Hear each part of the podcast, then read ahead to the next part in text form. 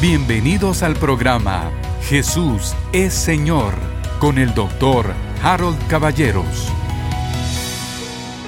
Hola queridos hermanos, bienvenidos una vez más. Que la paz de Dios reine en su corazón, en su hogar, en su familia, en todas sus actividades. Quiero agradecer de una forma especial a CTN, que es Christian Television Network, que me está facilitando la oportunidad de venir y de grabar estos programas para poder ser de bendición aquí en el estado de la Florida. Hay muchísimos hispanoparlantes y a mí me da una gran, eh, estoy inmensamente agradecido de poder llegar a ustedes. Ojalá y que nosotros podamos servirles y serles de bendición con la palabra del Señor. Comuníquense con nosotros, nos gustaría mucho oír sus comentarios y saber de ustedes. Bueno, ahora sí, comenzamos. En el programa anterior tratamos el tema de los reyes y sacerdotes. Es clarísimo Apocalipsis 1, 5 y 6 cuando dice, y de Jesucristo el testigo fiel, el primogénito de los muertos, el soberano de los reyes de la tierra, el que nos amó y nos lavó de nuestros pecados con su sangre, y nos hizo reyes y sacerdotes para Dios. Mire, esta no es una promesa, esta es una realidad. A mí me gusta esa expresión que la usaba Watchman Nee. O sea, unas son promesas, promesas condicionales. Si haces esto, va a pasar tal cosa. Otras son realidades, son hechos. Esta es una realidad, no es una promesa. Cristo Jesús lavó nuestros pecados con su sangre y nos hizo, en pasado, nos hizo reyes y sacerdotes para Dios, su Padre. Entonces usted y yo tenemos un reinado y un sacerdocio. La mayoría de las cosas yo estoy convencido que nos perdemos como cristianos es simple y sencillamente por la ignorancia. No lo sabemos, entonces no lo ejercemos nunca. Le voy a contar una historia que contaba mi cuñado hace muchísimos años. Mi cuñado Carlos usaba este ejemplo cuando predicaba y la otra noche que yo estaba pensando en este tema se me vino a la memoria. Me solía predicar esto Carlos, que un señor tenía un sueño esta persona tenía el sueño de subirse a un transatlántico, a un barco de esos gigantes enormes. Y entonces veía los catálogos y veía las revistas y leía los artículos y soñaba, un día yo voy a ir en uno de esos barcos, un día yo voy a poder subirme a uno de esos grandes barcos. Y empezó a ahorrar y ahorraba y ahorraba y ahorraba. No era una persona que tuviera dinero, al contrario, era una persona que no tenía, pero ahorraba todo lo que podía porque tenía el sueño un día de subirse en uno de esos grandes transatlánticos. Al final lo pudo hacer. Así que al fin fue y compró su ticket. Y estaba feliz, juntó su ropa, puso una valija, una pequeña maleta y se subió al barco. Estaba tan feliz. Y cuando había la oportunidad de subir a cubierta y de ver el mar y de recibir el sol, él lo hacía con gran alegría. Y el capitán se fijó en él porque él estaba verdaderamente alegre, contento, gozoso. Su alegría era notoria, notable e incluso me imagino contagiosa. Entonces el capitán lo notó pero el capitán luego se dio cuenta que a la hora de la comida no lo veía. Pasó un día, pasó el otro, pasó el otro. Prácticamente el viaje estaba por terminarse y este hombre no estaba por ninguna parte en los comedores. Este señor, que era muy humilde, muy sencillo y que había gastado sus ahorros para poder subirse, llevaba en la maleta un pedazo de pan y un queso. Y todas las noches racionaba el queso y el pan y eso es lo que comía. Tomaba agua, comía un poquito de pan y un poquito de queso, todas las comidas. El capitán estaba intrigadísimo de que el hombre pasaba por todo el barco feliz durante el día, pero que no comía. Entonces un día se acercó a él y dijo, ¿qué tal está? ¿Cómo está? ¿De dónde es usted? Etcétera, ¿no? Y el hombre le contó la inmensa felicidad que tenía de estar en el barco. Era el sueño de su vida estar en el barco.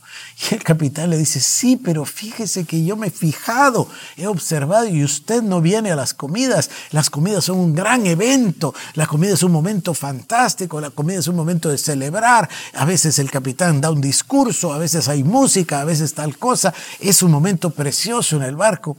Y el hombre le dice, sí, sí, yo, yo entiendo, capitán, debe ser precioso, pero mis ahorros solo me dieron para comprar el ticket. A mí no me alcanza para comprar otra cosa, yo solo pude pagar el ticket. Y el capitán le dice, mire, esto es una lástima, porque mañana va a terminar el viaje y todas las comidas estaban incluidas en el ticket. Usted hubiera podido comer todos los días, ya lo había pagado. Mire qué cosa, ¿no? A mí se me graba eso. Carlos, eh, hermano de Cecilia, solía usar ese ejemplo. Muchas veces los creyentes, así lo decía Carlos y lo digo ahora, muchas veces los creyentes viven así. No saben lo que está incluido en la salvación. No saben lo que Dios hizo por, por, ellos. No saben los beneficios. Por eso dice el salmista, bendice alma mía al Señor. que todo mi ser bendiga su santo nombre y no olvides ninguno de sus beneficios. Dios Todopoderoso es un Dios de amor y de milagros. Dios envió a su Hijo unigénito. ¿Por qué? Porque de tal manera amó Dios al mundo que envió a su Hijo unigénito para que todo aquel que en Él crea no perezca, mas tenga vida eterna. Para esto vino el Hijo de Dios, para darnos vida eterna. Vino para darnos vida y vida en abundancia. Dios es un Dios de milagros, Dios es un Dios que es amor. Y cuando el Señor Jesucristo murió por nosotros, en el glorioso plan de redención venía incluido ser reyes y sacerdotes. Hay personas que pueden vivir toda su vida, como ese señor que viajó en el barco todo el viaje sin enterarse lo que tenía. Mire qué tristeza habrá tenido de saber que se perdió todas las comidas del barco y que comió pan y queso en su camarote porque no estaba enterado. Por eso tengo yo una enemiga tan grande, ¿verdad? Como me molesta la ignorancia. Igual que la religiosidad, la religión y la tradición mantienen a los creyentes atados. Por eso habla la palabra de que somos como niños. Somos herederos de todo, pero no estamos enterados, entonces no somos más que niños. Deberíamos nosotros escudriñar la palabra para crecer y dejar el estado de niñez espiritual para entrar a la plenitud de la palabra de Dios. Pero bueno, le contaba esto y le hacía esta anécdota tan maravillosa, esa ilustración que usaba eh, a menudo Carlos al predicar, para decirle que el Señor nos hizo reyes y sacerdotes. Voy a repetirlo. Estoy en Apocalipsis 1, 5 y 6. Nos lavó de nuestros pecados con su sangre y nos hizo reyes y sacerdotes para Dios. Vamos a Apocalipsis capítulo 5, versículos 9 y 10. Dice, digno eres de tomar el libro y de abrir sus sellos, porque tú fuiste inmolado, y con tu sangre nos has redimido para Dios de todo linaje, y lengua, y pueblo, y nación, y nos has hecho para nuestro Dios reyes y sacerdotes, y reinaremos sobre la tierra. Bueno, ¿en qué consiste este tema de los reyes y sacerdotes? Ya yo lo mencionaba en el programa anterior. Dios Todopoderoso nos dio un sacerdocio santo y un sacerdocio real.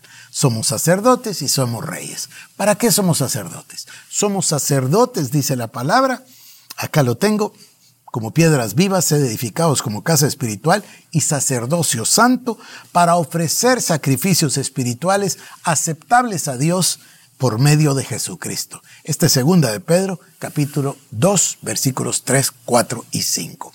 Quiere decir que el sacerdocio santo tiene que ver con los sacrificios. Ya hablé de eso, ¿no? Adoración, alabanza, lo que hablamos, las palabras de nuestra boca, que comienzan con los pensamientos de nuestra mente.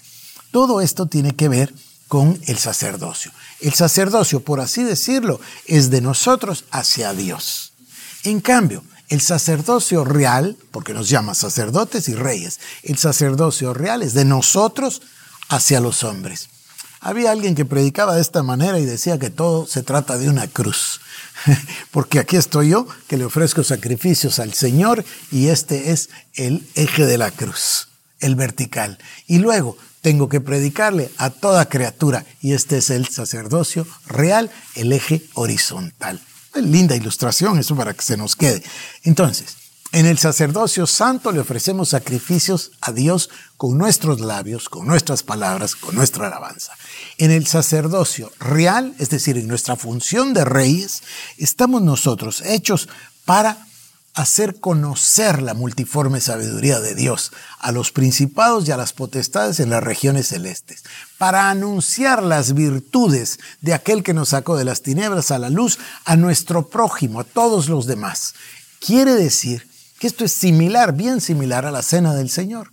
En la cena del Señor dice, lo hacemos en memoria de Él. Y luego dice, proclamamos, fíjese usted, anunciamos la muerte del Señor. ¿A quién se la anunciamos? La anunciamos a los ángeles, que dice la palabra que en el cielo están alabando al Señor, alaban y adoran al que fue inmolado es decir, a la cruz. Están hablando del que fue a la cruz, de Cristo Jesús. Luego se lo anunciamos a nuestro prójimo y luego se lo anunciamos a las potestades, a los principados, a las huestes de maldad. Se lo anunciamos, por decirlo así, al infierno.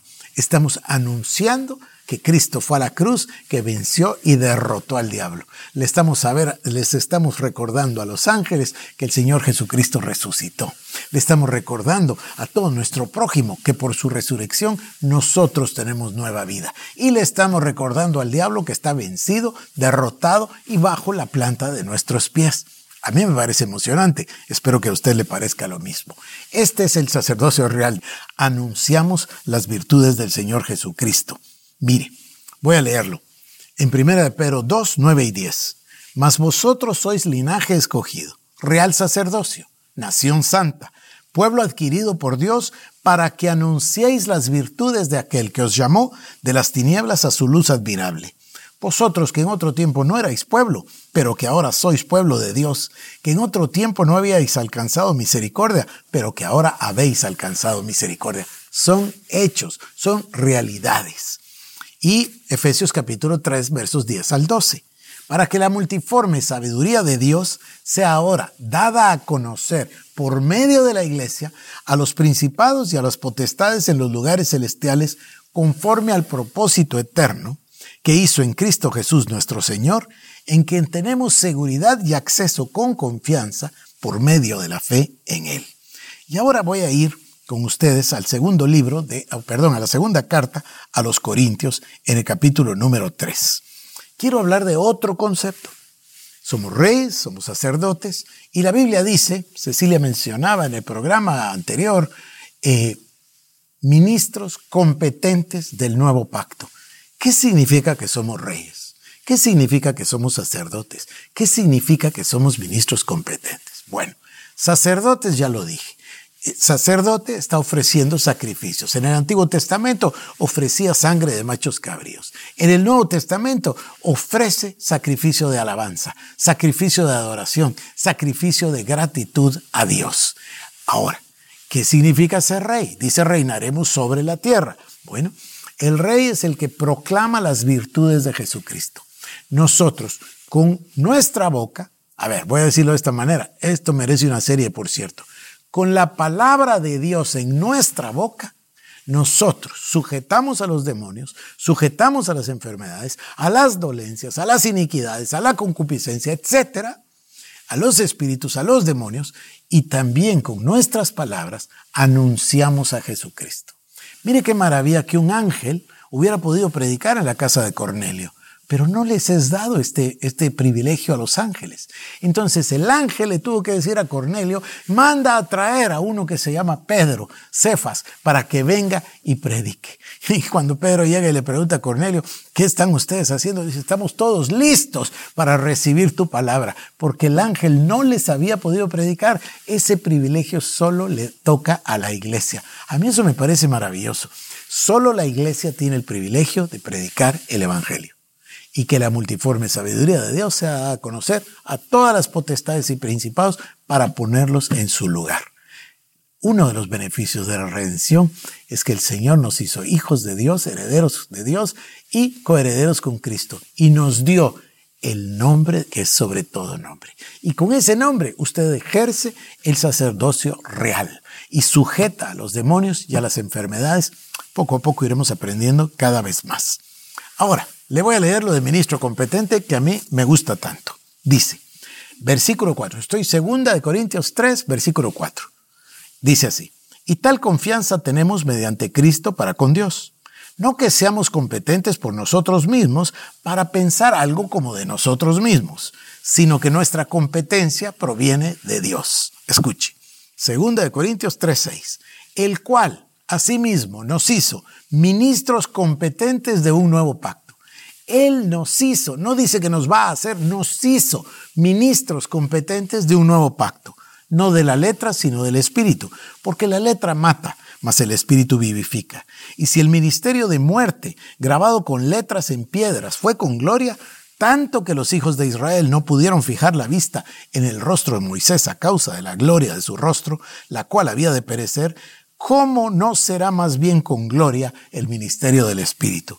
Porque si el ministerio de condenación fue con gloria, mucho más abundará en gloria el ministerio de justificación. Esta palabra maravillosa de la que he venido hablando semana tras semana y día tras día, la justificación.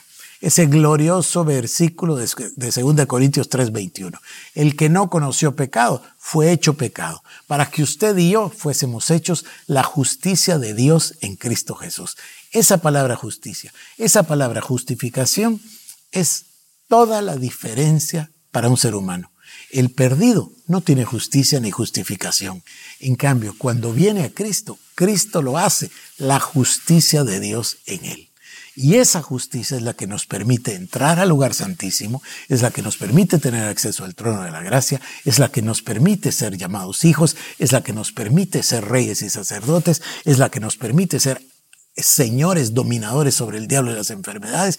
Esa palabra justificación es la palabra más maravillosa. Como quisiera yo encontrar más y más maneras de predicarlo para que podamos nosotros tomar esa palabra y que sea implantada en nuestros corazones. Versículo 9. Porque si el ministerio de condenación fue con gloria, mucho más abundará en gloria el ministerio de la justificación. Porque aún lo que fue glorioso no es glorioso en este respecto, en comparación con la gloria más eminente. Porque si lo que perece tuvo gloria, mucho más glorioso será lo que permanece. Así que teniendo tal esperanza, usamos de mucha franqueza, y no como Moisés que ponía un velo sobre su rostro para que los hijos de Israel no fijaran la vista en el fin de aquello que había de ser abolido. Pero el entendimiento de ellos se embotó, porque hasta el día de hoy, cuando leen el antiguo pacto, les queda el mismo velo no descubierto, el cual por Cristo es quitado. Y aún hasta el día de hoy, cuando se lee a Moisés, el velo está puesto sobre el corazón de ellos. Pero cuando se conviertan al Señor, el velo se quitará, porque el Señor es el Espíritu y donde está el Espíritu del Señor, ahí hay libertad. Por tanto nosotros, mirando a cara descubierta como en un espejo la gloria del Señor, somos transformados de gloria en gloria en la misma imagen como por el Espíritu del Señor. Bueno, a mí me parece maravilloso, maravilloso el pasaje. Ahora, dice, fíjese usted, en el verso 6, el cual asimismo nos hizo ministros competentes de un nuevo pacto. Todos nosotros hemos sido hechos ministros competentes del nuevo pacto. ¿Qué es lo que significa? Que Dios nos dio una competencia para ministrar en el nuevo pacto. Ya fuimos hechos reyes, ya fuimos hechos eh, sacerdotes, somos ministros del nuevo pacto. Ahora, hay dos maneras de ver esto. Quiero insistir, este es un tema que traigo ya desde hace meses. Toda moneda tiene dos lados. Hay un lado de la moneda que es el conocimiento natural. Este conocimiento natural es el que viene al ser humano por los sentidos. La vista, el oído, el tacto, el olfato y el gusto. Todo lo que nosotros vemos. El hombre natural así aprende todo. Pero el creyente no. El creyente tiene el espíritu y el Espíritu está en comunicación o en comunión con el Espíritu Santo. De hecho, somos templo del Espíritu Santo. Entonces el Espíritu Santo habla con nosotros. Cuando tenemos relación con Dios, cuando tenemos comunión con Dios a través de la oración, cuando tenemos comunión con el Espíritu Santo, naturalmente vamos a recibir las palabras que provienen del Espíritu Santo. ¿Qué palabras provienen del Espíritu Santo? Lo dice. Dice, el Espíritu Santo os guiará toda verdad. El Espíritu Santo recordará los dichos de Cristo. Es decir, el Espíritu Santo, acuérdese, Él inspiró la palabra de Dios. Nos va a dar la palabra, nos va a guiar. Por eso dice Colosenses 3:15, deja que la paz de Dios gobierne en tu corazón. Es el Espíritu Santo. Ahora, el Espíritu Santo nos da revelación. Pero ¿cómo nos da revelación el Espíritu Santo? Muy fácil. El Espíritu Santo inspiró este libro. Este libro milagroso. 40 autores, 66 libros, entre 1500 y 1900 años de distancia, pero solo un autor, el Espíritu Santo. Por eso la Biblia es, es perfecta, tiene integralidad, unidad, porque tiene un solo autor, que es el Espíritu Santo. Y el Espíritu Santo nos da la Biblia para darnos una revelación sobrenatural. Si la moneda tiene dos lados, un lado es natural, el otro lado es espiritual. Y Dios se rebajó a sí mismo para hablar con el ser humano y nos entregó la palabra. Por eso dice que no solo de pan vivir al hombre, sino de toda palabra que sale de la boca de Dios. Por eso dice que debemos escudriñar la palabra, porque de ahí mana la vida. La palabra de Dios nos da la revelación de Dios. Por eso insisto tanto, a veces me da pena repetir, pero por eso insisto en que para nosotros, la iglesia, es básica la revelación paulina, la revelación que el Señor le dio al apóstol Pablo que no solo se la dio a Pablo, porque la leemos también en las cartas de Pedro, la revelación. Pero en ese sentido, yo quiero enfatizar que esa revelación de Dios, que Dios le da al espíritu del hombre, usa un transmisor, que es la palabra. Dios nos habla a través de su palabra. Y la palabra de Dios nos da una revelación que no es natural, sino sobrenatural. ¿Cómo podría usted hablar de Cristo como natural? No podría. El único que pudo fue Juan. Por supuesto, Juan y Jacobo y Pedro y etcétera, Esteban. Porque Juan dice, esto es lo que vimos y lo que oímos y lo que tocamos palpante al verbo de vida. Claro, pero porque ellos, ellos convivieron con Jesús. Nosotros no, Pablo tampoco. Entonces Pablo dice, a mí esto no me lo reveló ni carne ni sangre. A mí la revelación me la dio directamente el Espíritu Santo o me la dio directamente Cristo a través del Espíritu Santo. Y luego nos la escriben estos hombres inspirados por el Espíritu Santo para que usted y yo tengamos la palabra y recibamos la revelación. Aquí está la revelación. Dice, somos reyes y sacerdotes para Dios. Aquí está la revelación. Somos ministros competentes del nuevo pacto. No dice que lo vamos a hacer. Hay personas, iglesias, denominaciones enteras que, hacen su teología. Dice, en el reino vamos a tener tal cosa. En el cielo vamos a tener tal cosa. Bueno, lo que usted y yo debemos hacer sencillamente es leer la Biblia. No dice que es en el cielo. Dice, somos reyes y sacerdotes para Dios y reinaremos sobre la tierra. Dice así, dice. Lo acabo de leer en, el libro de Apocalipsis, en el capítulo 5. Entonces, usted y yo haríamos muy bien en asimilar esa revelación que llamo Paulina. Si quiere, no le voy a decir Paulina ya. Le voy a decir la revelación del Nuevo Testamento, la revelación de todas las epístolas. Si usted se concentra en las epístolas, va a recibir esa revelación y vamos a saber quiénes somos en Cristo Jesús somos reyes, somos sacerdotes y somos ministros competentes. Si se fija en lo natural, entonces usted va a decir, pero es que yo no me miro en el espejo como un ministro competente, es que no siento, creo que me falta mucho, tal vez eh, dentro de 10 años, tal vez cuando lea toda la Biblia, pero ahí usted se está fijando solo en lo natural. Esto es lo que le pasa a los enfermos se fijan solo en los síntomas. Es que a mí me duele, es que yo tengo, es que yo siento, es que el doctor dice, en lugar de creerle a Dios. Usted tiene que hacer una decisión, como dice la palabra, una gran resolución del corazón. ¿A qué me refiero? Usted debe decidir, voy a vivir por lo que me dicen los sentidos o voy a vivir por lo que dice la palabra de Dios. Bueno, yo por hoy lo dejo, lo veo en el próximo programa. Que Dios le bendiga. Esto fue el programa Jesús es Señor con el doctor Harold Caballeros. Si quieres más información, búscanos en nuestras redes sociales como Iglesia El Shaddai Guatemala.